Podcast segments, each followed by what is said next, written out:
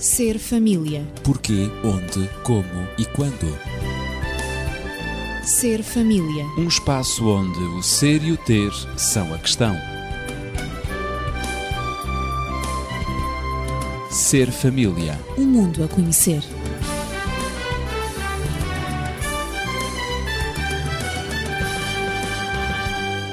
No Ser Família temos vindo a abordar o tema da urgência de educar os filhos. Eu sou Ezequiel Quintino e estou acompanhado dos amigos habituais, Daniel Esteves, médico e terapeuta familiar, e a professora Natividade Lopes. Hoje vamos abordar as fragilidades do ser humano. E quando falamos nas fragilidades do ser humano, isto é, a dependência desde o nascimento, a desigualdade que existe entre seres humanos, o desconhecimento de nós próprios, tanto a nível físico como psicológico, o déficit na educação em relação à exteriorização dos sentimentos e ao mundo dos afetos, não abordámos no programa anterior, na semana passada, outros aspectos igualmente importantes para uma melhor compreensão individual e também para compreendermos os outros. Vamos então dar continuidade ao tema das fragilidades do ser humano. Natividade. É, sobretudo, nos extremos da vida que mostramos mais a nossa fragilidade, não é? Sim, é nos extremos da vida que nós temos mais dificuldade em sermos confiantes, em sermos seguros, em nos sentirmos seguros. Talvez porque hum, investimos menos nesses dois períodos da existência. Digo, investimos como famílias. Uh, acabamos por entregar uh, as crianças e os idosos a instituições, o que ainda os torna uh, mais inseguros. sobretudo a criança, que logo desde os primeiros meses de vida, muitas vezes tem que ser colocada no, numa creche, o que realmente lhe, lhe, provoca uma determinada insegurança à partida. Entra num mundo diferente. É? Exatamente, não? entra num mundo diferente, tem que se adaptar a esse mundo diferente um, e, portanto, isso já, à partida, uh, provoca, é gera uma certa insegurança. Depois, quando a pessoa atinge um, a idade bem adulta, a idade madura, uh, digamos a quarta idade, não é? Fala-se na terceira idade, na quarta idade, uhum. então a dependência nota-se também, a dependência física, a dependência muitas vezes afetiva, psicológica, mental, etc., uh, pelos limites da idade. Uh, o facto é que, como sociedade, nós celebramos a justiça, celebramos os direitos humanos em palavras, mas na prática encontramos as piores formas de desigualdade entre as duas metades do ser humano também, que são os homens e as mulheres. Assim uhum. vemos estes três grupos, digamos assim. Uh, os primeiros fazem parte, homens e mulheres, é? crianças claro. no masculino e feminino, claro, claro. os idosos também, mas uh, estas, estas, esta, esta maneira, esta abordagem uh, que nós, como famílias, uh, damos uh, às pessoas, aos membros da família que a constituem, quer sejam crianças, adultos, idosos, as diferenças que nos distinguem, uhum. não só pela, pelo grupo etário que, do, do, qual fazemos parte, também pelo sexo uh, e também pela função que cada um exerce na família. Uhum. E isso provoca uma determinada discriminação, sobretudo nos extremos da vida, nas crianças e nos um, idosos que se sentem, que são mais fragilizados eh, por N fatores fatores que já foram aqui claro. abordados, um, e, e, mas também porque não, digamos, não são acompanhados pela família como deveriam ser. Uhum. Uh, não, vamos, não vamos procurar as causas para isso. Claro. As causas são múltiplas, são sociais, são, claro. são individuais, são familiares, coletivas, uh, mas bom. Depois, Mas o, o, facto de sermos educados a não mostrarmos as nossas fragilidades, já dissemos isto na sim, semana sim, passada, sim, a não exteriorizarmos os nossos sentimentos, pode levar-nos a subestimar o mundo dos sentimentos e o mundo relacional. Uhum. É? Pode levar e leva mesmo. E leva, claro. e leva mesmo. É, isso, é, é disso que estamos a falar. Claro. Nós fomos ensinados, no fundo, e ensinamos os nossos filhos a conter as emoções, a não chorar, mesmo que se sintam magoados por alguém que estimam muito. E quando eu um, há pouco me referi às, às, aos bebés colocados nas creches, uhum. um, nos primeiros meses de vida, claro. um, nós, o, o bebê habitua-se mesmo mesmo a, a ouvir uh, uh, os pais dizerem: Ó oh, filho, tens de te habituar, a vida é assim, é duro, eu sei, tens que compreender, vais-te adaptar, etc. Depois a criança, quando entende a linguagem dos pais, já, já isto foi dito muitas e muitas e vezes. Uh, e, portanto, temos que aguentar, não é? Temos que aguentar para crescer os momentos mais duros. De um modo geral, hum, digamos, na, na, na, educação dos filhos, também há um outro aspecto que é preciso salientar: é que os homens são levados a não se sentirem responsáveis pelo mundo das relações interpessoais e pelo desenvolvimento pessoal. Isto é, uh, preferem, preferem confiar essa tarefa às mulheres. Uh, portanto, a questão de educar os filhos, a questão de, de os acarinhar, de, de os aconchegar e tudo isso, isso é mais para as mulheres. Eu tenho a minha profissão, um, ehm, pronto, eu sou homem, isso é mais, é mais dado às mulheres. E, e é por isso essencial, na minha opinião, que em todas as famílias haja lugar para a exploração das questões da existência humana. É para, do, ou seja, explorar os pontos fracos e os pontos fortes de cada um. Uhum. Porque na família, quer o homem, como pai, como esposo, tem as suas fragilidades como ser humano, quer a mãe tem também as suas fragilidades e, e ambos têm os, eh, os pontos fortes também e de, um, por analogia, não é? Os filhos, como seres humanos, têm claro exatamente os pontos fracos e os pontos fortes. Se isto for trabalhado dentro da família, dentro da aceitação e da coesão familiar, eh, tudo isto faz com que os pontos fortes se sobreponham aos pontos uhum. fracos. E ajuda também, os, eh, ajuda também os membros da família a saberem lidar com os seus pontos fracos. É Podemos é então dizer que, seja entre o casal, eh, entre pais e filhos, um, ehm, que se possa falar com regularidade e à vontade, uh, deve falar sobre os sentimentos que estão a ser vividos interiormente por cada um, eh, também falar sobre o percurso de cada um como pessoa, da satisfação ou da frustração, ou das frustrações das suas necessidades, das relações com os outros, uh, falar do próprio corpo, da, das paixões, das inquietações, das angústias que cada um, que cada membro da família sente. Isto é, Daniel, falar do que somos e do que sentimos. Eh, não sei se concordas com tudo isto que a Natividade disse e que eu agora procurei também sintetizar. Sim, eh, necessariamente. E há um aspecto que me parece que é fundamental. É eh, falarmos, analisarmos o grau de apreciação que possa existir dentro da família. Quando uma criança está a crescer, ela precisa de sentir que pertence a uma família. E mais, ela precisa de sentir satisfação, gratificação por pertencer àquela família e não pertencer a outra qualquer. Isso é muito, é muito importante. Muito importante. Extremamente importante. Muito mal irá se a criança pertencer à família A e, em permanência, desejar pertencer à família C. Eh, essa criança. Alguma coisa correrá mal na, na família. Alguma coisa vai correr muito mal. Não só na família, mas até no desenvolvimento exato. da personalidade dessa criança. Exato, exato. Portanto, a criança tem que pertencer à família A e tem que sentir satisfação. E integrada. Porque pertence à família A. Claro.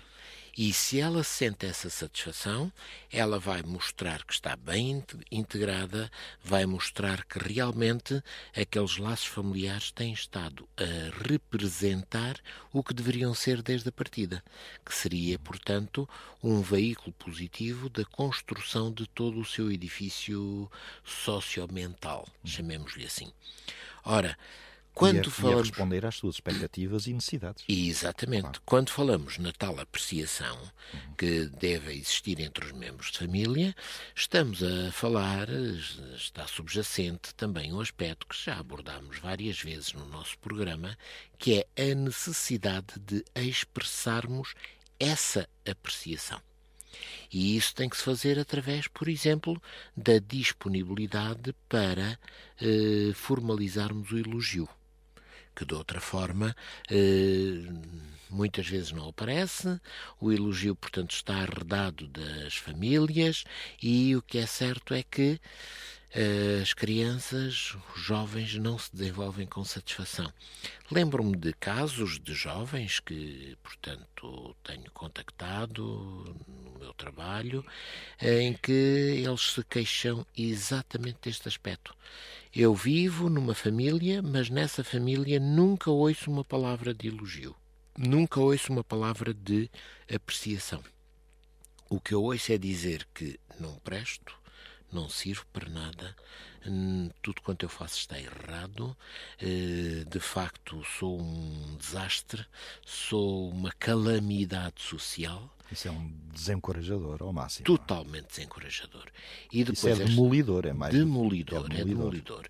E estas famílias depois queixam-se, ah, vejam bem, não sei o que é que é de fazer a este jovem, porque ele não não participa, ele não faz, ele não é positivo na sua uhum. vivência, enfim, é de facto qualquer coisa de muito, muito grave. Ora, o que é que acontece? É preciso que cada jovem tenha a capacidade de poder recordar, eh, enfim, no seu dia a dia, momentos de grande satisfação que terá vivenciado em casa, que terá vivenciado em família. Há tempos perguntava a alguém, então diga-me lá, quais foram momentos de uma intensa alegria que viveu em família? E, para minha tristeza, essa pessoa respondeu: não tive. Hum. Um vazio. Um vazio completo. Hum. E porquê? Porque está inserida numa família que, devido às suas, aos seus problemas, nunca soube preencher os vazios emocionais que aquele jovem precisava. E como não soube preencher, o jovem também não guarda recordações positivas. E se não tem essas recordações positivas, o jovem também não se sente talhado a confiar na sua própria família. É evidente. Portanto, ele não aprendendo a confiar na sua família, dificilmente vai confiar nos outros. E, inclusive, poderemos dizer que se ele não confia na sua família, dificilmente ele também vai justificar confiança quando ele próprio for, digamos, alguém que constitui a sua própria família. Porque ele não valoriza esse aspecto porque nunca o viveu. E aí estamos a perpetuar. É um déficit enorme. É, estamos a perpetuar todo um clima propício ao desenvolvimento de muitos problemas que deveriam, portanto, ser estancados apenas com atitudes muito simples de apreciação dentro da própria família. Claro, natividade. Hum, daquilo que o Daniel acabou de dizer, verifica-se que o desenvolvimento de cada pessoa, de cada indivíduo, faz-se na interação dos seus pontos fortes e fracos eh, precisamente com os pontos fracos e fortes dos outros, e uhum. isto no seio da família, não é? Uhum. Poderias explicar isso um pouco melhor? Sim, poderíamos dizer, uh, em resumo, que uh, a insegurança é tolerável quando existe uma certa segurança para tolerar. Eu vou uhum. explicar melhor. Portanto, o, as crianças, quando estão a crescer, e sobretudo também, quer no período da infância, quer no período da adolescência, têm muitas inseguranças. Eles estão a aprender a, a viver a confiança, a ser, a confiar nos outros, a confiar, começam por confiar nos pais, depois aprendem a confiar na escola, nos amigos, nos professores, enfim, eh, nos adultos, diante. aí por diante. E, e, portanto, é necessário, na vida do desenvolvimento da criança e do adolescente, que o adulto seja seguro e que, eh, e que, portanto, eh, daí depende o estabelecimento de regras, o estabelecimento de limites, que seja seguro emocionalmente, uhum. que não esteja um dia muito bem disposto e depois no outro dia porque as coisas não... Não tenha oscilações exato, de humor exato, muito grandes. Exato. No uhum. outro dia porque as coisas não correram tão bem no trabalho, um, o pai ou a mãe, enfim, começa a depreciar o filho uh, e, e a ser desagradável. Não há um olhar afetuoso, não há um beijo, não há uma despedida, não há nada. Portanto, essa flutuação, estes, estes seis pontos fracos e fortes uhum. do adulto e da criança. E tudo isto fragiliza a relação, fragiliza o desenvolvimento da criança. Eh, por exemplo, os pais são confrontados com um sentimento de insegurança muito grande quando o, o, o Toninho, não é, que era, que era a criança, que era o menino ter, ternurento um, e, e, muito ingênuo, passou a ser o António, não é? O adolescente, um, o António. E, portanto, quando o António começa a exercer a sua autonomia e, e portanto, a saber quem é e a procurar saber uh, de onde é que veio, para onde é que vai, o que é que está a fazer aqui não é? E claro que os pais sentem uma insegurança muito grande no que diz respeito, por exemplo, a esta fase, à escolha dos amigos, às saídas de casa, às relações amorosas, aos comportamentos sexuais dos filhos. Eh, mesmo que se trate de pais muito abertos, pais muito seguros, compreensivos, sei lá, dinâmicos, eh, que dizem que confiam, confiam plenamente nos filhos, todos os pais, um, quer os pais mais ou menos frágeis, hum. mais ou menos seguros, sentem-se inseguros num tanto determinado momento, claro. num determinado momento em função dos interesses dos seus filhos, um, como dos seus próprios interesses uh, e valores pessoais. Portanto, claro. tudo é colocado em jogo quando quando o crescimento se dá, quando o desenvolvimento do desenvolvimento dos filhos se dá, porque ao mesmo tempo que os filhos estão em desenvolvimento os pais também se desenvolvem e crescem em simultâneo. E é por isso que, e muitas vezes, eles deixam, deixam, eh, deixam ver, eh, deixam transparecer as suas fragilidades. E é isso que muitas vezes os pais tornam-se autoritários e desagradáveis e não elogiam os filhos, como aliás o Daniel referiu, que referir, claro. fez referência ao elogio, que é tão importante à motivação, ao estímulo para, para o desenvolvimento da criança e para, para, para que a criança cresça segura e confiante. que é positivo. Não é verdade? Portanto, uh, a insegurança, eles ficam muito inseguros nesta fase, não é? Os pais, uh, vendo o crescimento dos filhos, que por vezes não vai na direção que eles mesmos achariam que seria a melhor. Ora, a insegurança de não saber o que é que o filho fará com os amigos, o que é que fará em tais e tais uh, circunstâncias, uh, é, é inevitável, não é? Os pais tornam-se ainda mais inseguros se eles tiverem recebido uma educação contrária àquela, àquela que eles pretendem dar aos seus filhos hoje, numa época diferente, numa sociedade diferente, num contexto diferente. O que acontece com muita frequência, claro. Trata-se então de um desafio que é constante na vida de todas as famílias e na experiência do casal também. Claro. É um desafio que eh, consiste eh, prioritariamente em ter a segurança eh, que baste em relação aos pais, estou a falar aos pais, em eles terem a segurança que basta para aceitar os comportamentos de autonomia dos seus filhos e de autonomia também do outro cônjuge, o que é também importante, porque o, o, os cônjuges, o casal vai crescendo vai crescendo na sua vida uh, uh, interativa a dois. a dois, exatamente.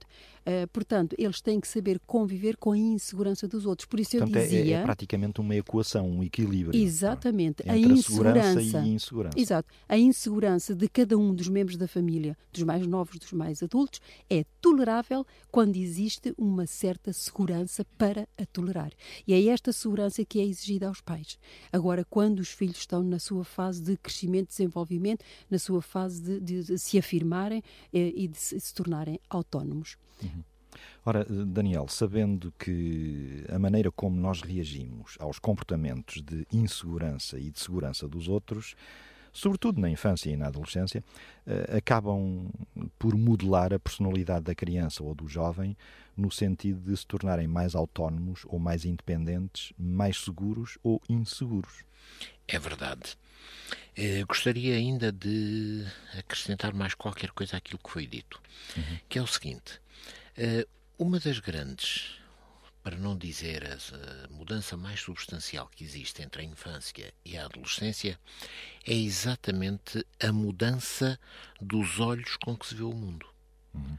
Na infância, a criança vê o mundo através dos olhos dos pais porque não tem autonomia, não tem capacidade para decidir por si mesma, eh, o seu espaço de autonomia é muito reduzido, é muito limitado, portanto, a criança tem que ver o mundo condicionada pelo aquilo que é a visão que os pais têm do mundo.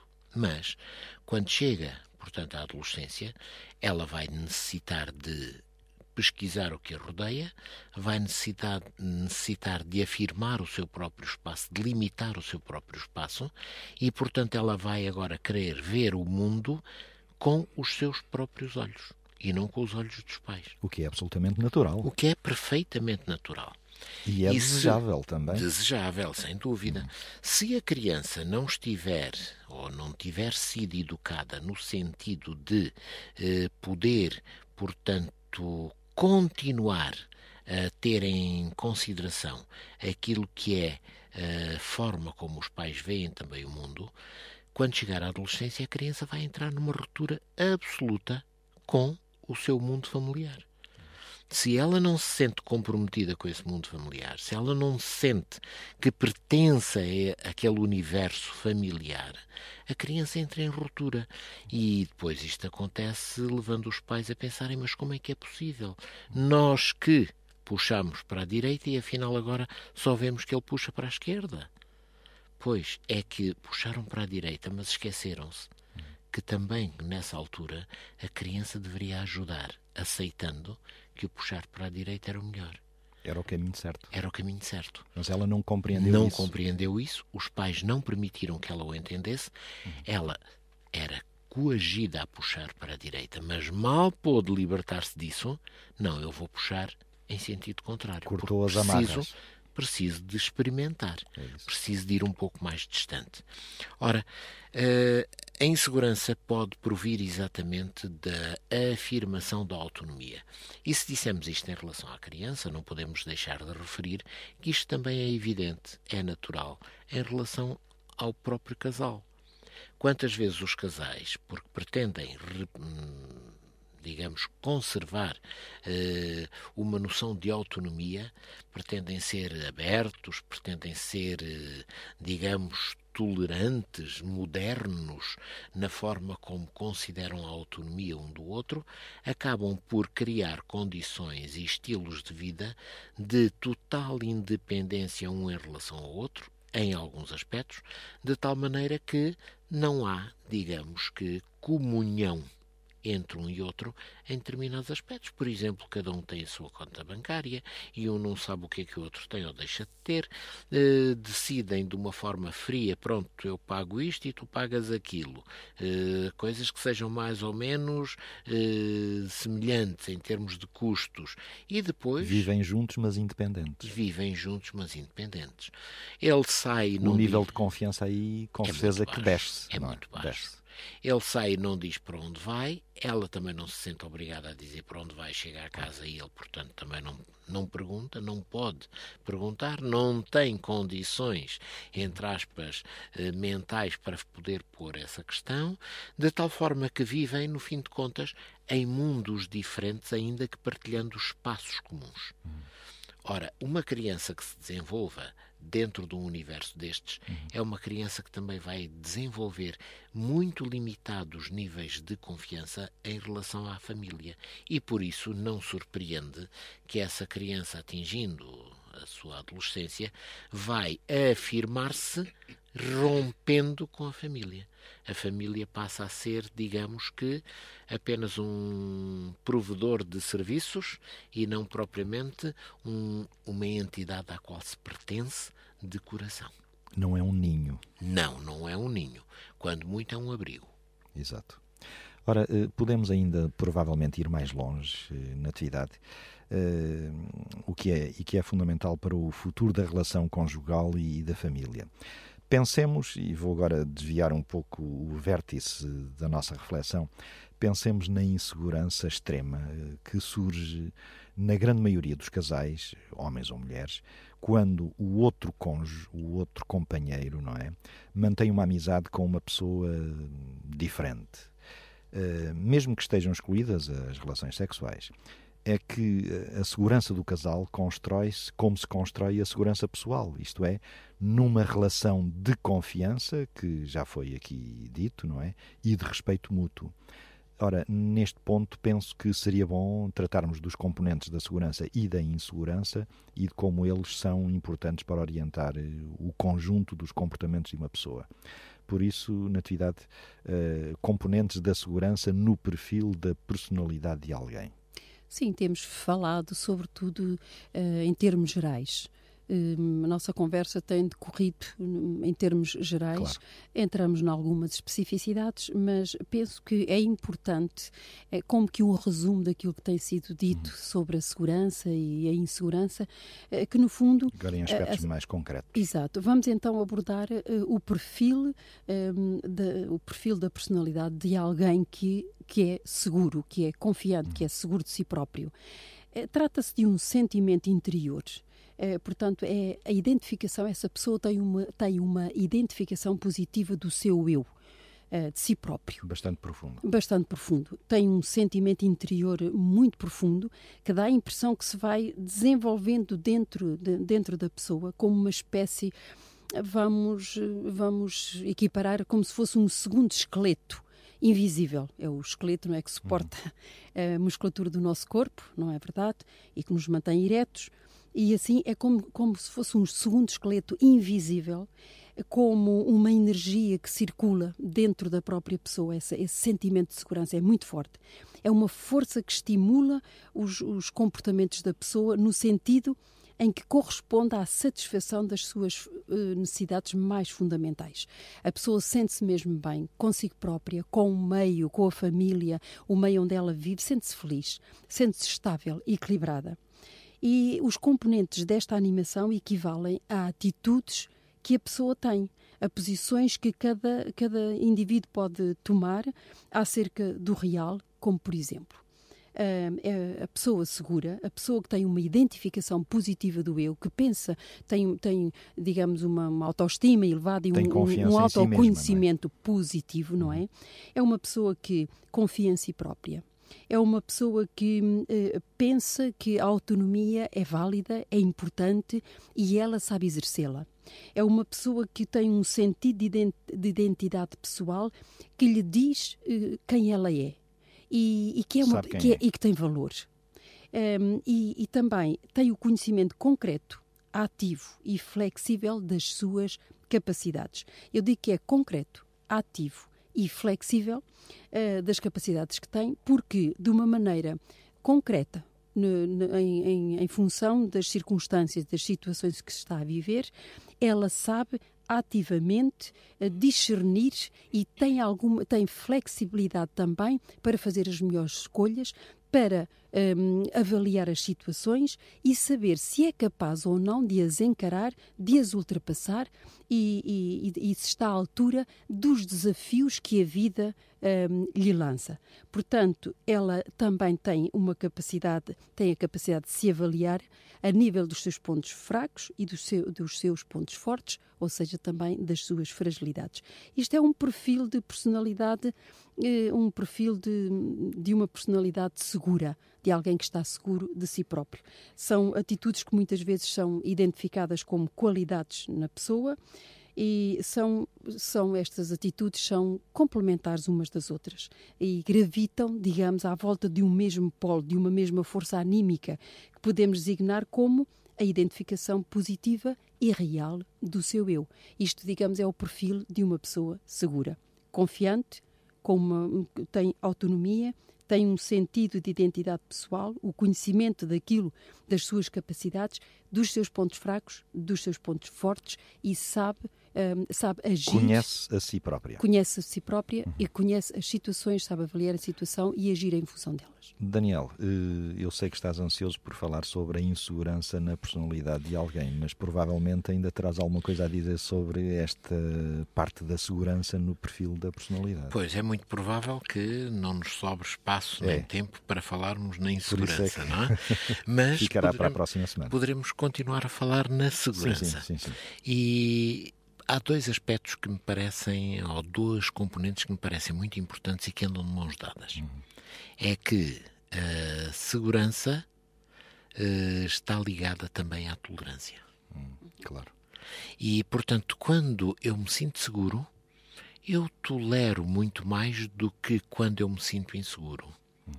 Quando eu me sinto seguro, eu inclusive tolero na minha própria vida mudanças, alterações, eh, novos conceitos e uma série de situações para as quais eventualmente não me preparei, porque tenho a capacidade de dizer: Ok, venha o que vier, vamos enfrentá-lo. E vamos, portanto, assumir por aí. Se não for assim, eu vou me tornar muito mais rígido, muito mais inflexível, vou, portanto, ser uma pessoa que não avança ou não assume tão facilmente essas mudanças. Eh, verificamos, por exemplo, que os jovens, os jovens que não são seguros, são jovens que também muitas vezes têm tendência a criarem determinado tipo de rotinas, determinado tipo de eh, linhas mestras de atuação e quando saem dessas linhas mestras desestabilizam. Claro. Enquanto, ficam como que perdidos. Enquanto que aqueles que se sentem seguros claro. não ficam tão perdidos nessas circunstâncias. Não se sentem à deriva. Não, é? não podemos esquecer que a nossa autoestima, eh, a nossa autoimagem está sempre ligada àquilo que os outros pensam de nós. Claro que sim. E se em minha casa os meus pais, aqueles adultos com quem eu tenho que conviver todos os dias, não forem capazes de me transmitir uma imagem positiva, claro. eu terei muita dificuldade em ter essa autoestima como deve ser. Claro. Se eles me transmitirem uma imagem positiva, eu volto e fecho com aquilo com que comecei com o autoelogio, com o elogio. Se eles me fizerem esse elogio, eu vou me sentir muito mais valorizado, vou me sentir muito mais seguro, vou me sentir muito mais capaz de aceitar alternativas aos meus comportamentos naquilo em que eles possam ter de mais primários, de mais básicos e, portanto, criar modelos mais elaborados, mais requintados daquilo que deve ser a minha interação social. Sem dúvida que sim. Então ficamos por aqui. Hoje falamos das fragilidades do ser humano e prosseguiremos na próxima semana. Entretanto, pode colocar as suas questões, fazer sugestões e tem à sua disposição dois telefones. Nas horas de expediente, o 219 10 63 10 ou então o 96 038 9750 e sempre, a todos os momentos, o correio eletrónico serfamilia.radioclubdecintra.pt Então, seja feliz e viva em segurança. Ser família. Porquê, onde, como e quando. Ser família. Um espaço onde o ser e o ter são a questão. Ser família. Um mundo a conhecer.